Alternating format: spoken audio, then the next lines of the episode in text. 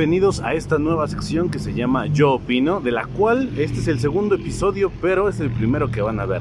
Y esto es porque tenía que dar mi opinión de esta película, de este cierre de, trilogía que se llama Guardianes de la Galaxia, volumen 3. Y si usted está en alguna plataforma como Amazon Music, como Google Podcast, Apple Podcast y ese tipo de aplicaciones, pues va a estar escuchando posiblemente un poco de ruido. Voy a intentar de que no se escuche y estoy hablando demasiado fuerte.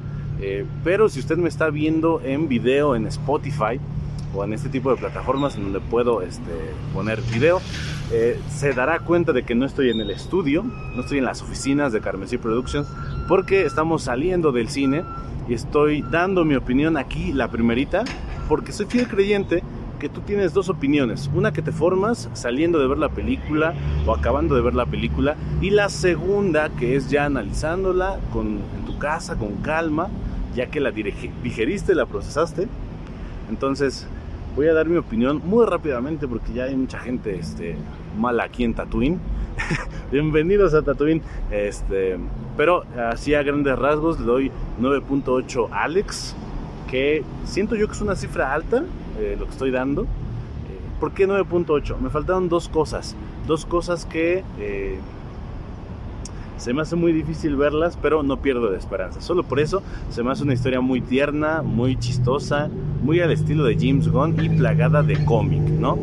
desde ya te aviso que ahorita no voy a dar spoilers, te aviso cuando los empiece a dar, pero pinche cambio.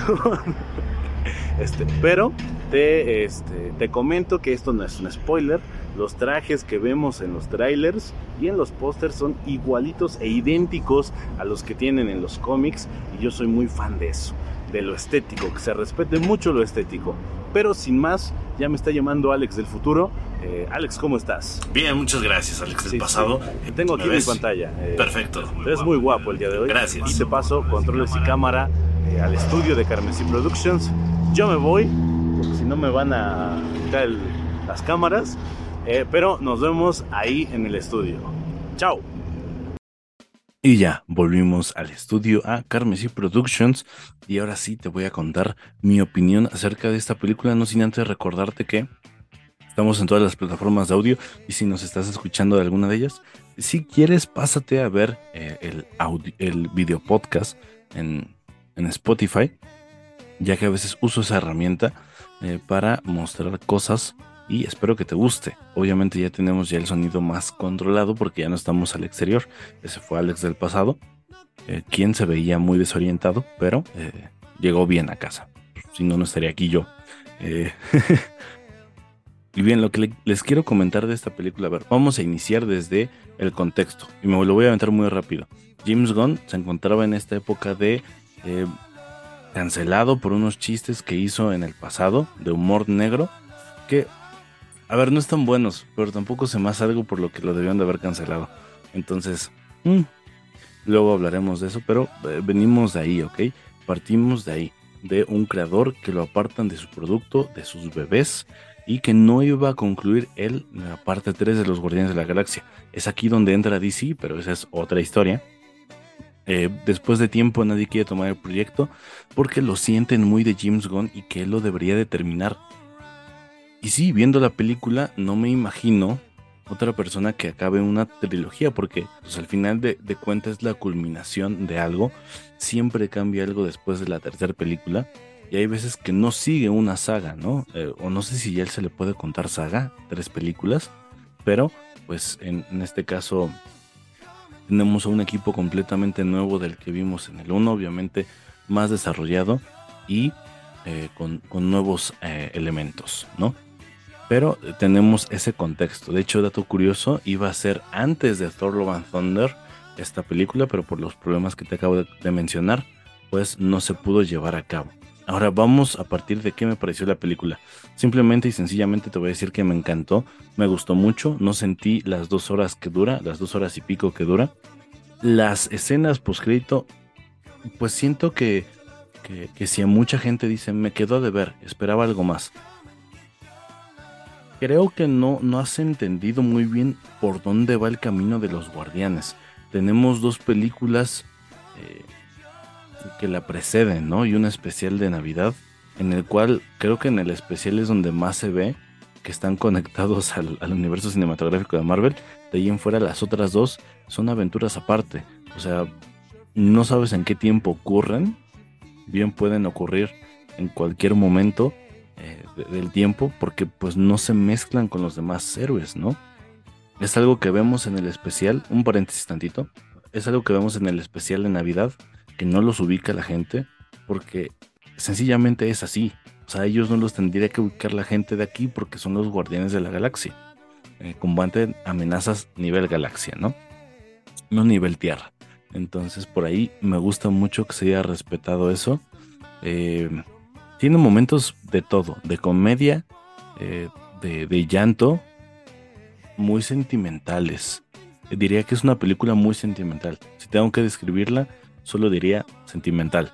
Eh, tiene muchos sentimientos, al igual que las canciones. Se me hace que James Gunn, de las mejores cosas que hace, una es el soundtrack y dos es la parte estética y visual. Donde eh, en la parte de atrás, si tú no estás viéndome, pues tengo a los Guardianes de la Galaxia, ¿no? Aún en chiquito. Este. ¿Por qué los, los anuncio? Ah, y de hecho ni se ven, creo que nada se ve su sombra. Pero eh, lo que importa y lo que te quería mencionar es que los trajes son muy, muy parecidos a los que ves en el cómic. ¿No? Yo mencionaba que le daba 9.8 a Alex. ¿Por qué? Bueno, me quedaron a deber un traje para Groot y el casco clásico que usa Star-Lord, ¿no? De ahí en fuera, creo que todo lo vi bien. Ya analizando la película más a fondo, te voy a decir por qué se la bajó a 9. Y le voy a dar 9 a Alex, ¿ok? No te sientas mal, no, te frustres. Es una buena película, individualmente lo hace muy bien, viéndola en general, cierra perfecto este arco de los Guardianes de la Galaxia como los conocemos y de esta era de James Gunn, pero sin embargo hay unos elementos que lo sentí de más. El, el alto evolucionador, y no tengo problema con el villano, créanme, que desde ya se los digo, es un villano. Se da a respetar, se da a entender que es villano. Em, y ya, no está da gratis. O sea, simplemente eso, no está da gratis. O sea, es un villano que villanea. ¿Me entienden? Em, no tengo nada que discutir ahí. Sin embargo, sí tengo que discutir de los dos nuevos miembros de los Guardianes de la Galaxia. Y aquí es donde ya entramos, bueno, vamos a decir que ya entramos a la, parte con spoilers, porque em, voy a mencionar dos cosas que pasan en la película, así que eh, si tú no has visto la película, bueno, te invito a verla y te invito a que eh, salgas de este podcast, pero ya. Eh, los dos nuevos editamentos a los Guardianes de la Galaxia son Cosmo, el perro, bueno, la perra, y Adam Warlock. Adam Warlock es una de las cosas que se me hace no está de a gratis en la película, sin embargo, siento que le faltó cámara, le faltó minutos, le faltó una actitud del personaje. Se entiende porque casi no se ve y creo que ese es el problema de, este personaje, que casi no tiene minutos, ¿no? Es alguien muy imponente y empieza muy, muy imponente en la película, pero al final del día, eh, eh, digo, me dio interés de saber más del personaje, pero en medio de la película es como de que el güey esperas que haga algo y no hace nada, ¿no? Cosmo. Muy rápidamente te cuento el contexto de este personaje. Es un perro basado en, una perrita de la Unión Soviética que se llamaba Laika, la cual mandaron al espacio y ya no la regresaron y pues murió en el espacio, ¿no? Marvel toma ese, persona, ese, ese evento histórico y lo convierte en un personaje que se llama Cosmo, el cual ya vimos en Guardianes de la Galaxia 1 y me parece que hay un cameo en, el, en la 2 pero eh, aquí la hace James Gunn perra. Eh, y esto yo siento que para darle más realismo y más peso al evento histórico que, del cual se está basando este personaje, y, por eso la hace hembra, ¿no? Por eso la hace perrita. Por, eso tiene una voz, porque a mí me sacó donde en el especial de Navidad le dicen perro, pero en la película se le llama perra. Entonces, eh, digo, y la curiosidad de que la nave de los guardianes se llama Bowie por David Bowie, ¿no? Eh, mm, no tengo nada más que decir. O sea, simplemente me encantó la película. Vayan a verla. eh, no soy alguien que sepa de encuadres y del lenguaje de la cámara. Simplemente te voy a contar las cosas como se las contaría a un amigo. O sea, me gustó la película, vela a ver. Siento que está apta para todo el mundo. Aunque no seas fan de los cómics, no tienes que saber nada para verla o disfrutarla. Que creo que es algo que, hace siempre Marvel, ¿no? Entonces vela a ver y tómate tu momento de, de descanso y vela. O sea, la verdad es una película muy buena, muy entretenida.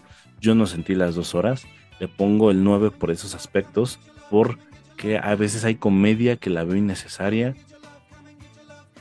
por esas dos cosas estéticas que me quedó de ver James Gunn, es como de carajo, o sea, si ya me diste lo más difícil que son los trajes, pues dame el casco y un pinche trajecito para Groot, ¿no?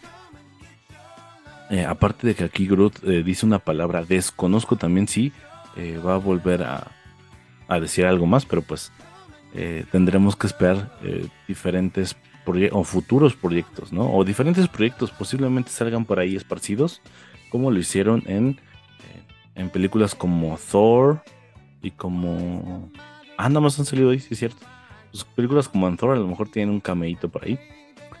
pero, pues ya acabé mi, mi reseña y mi opinión. Ojalá te haya gustado.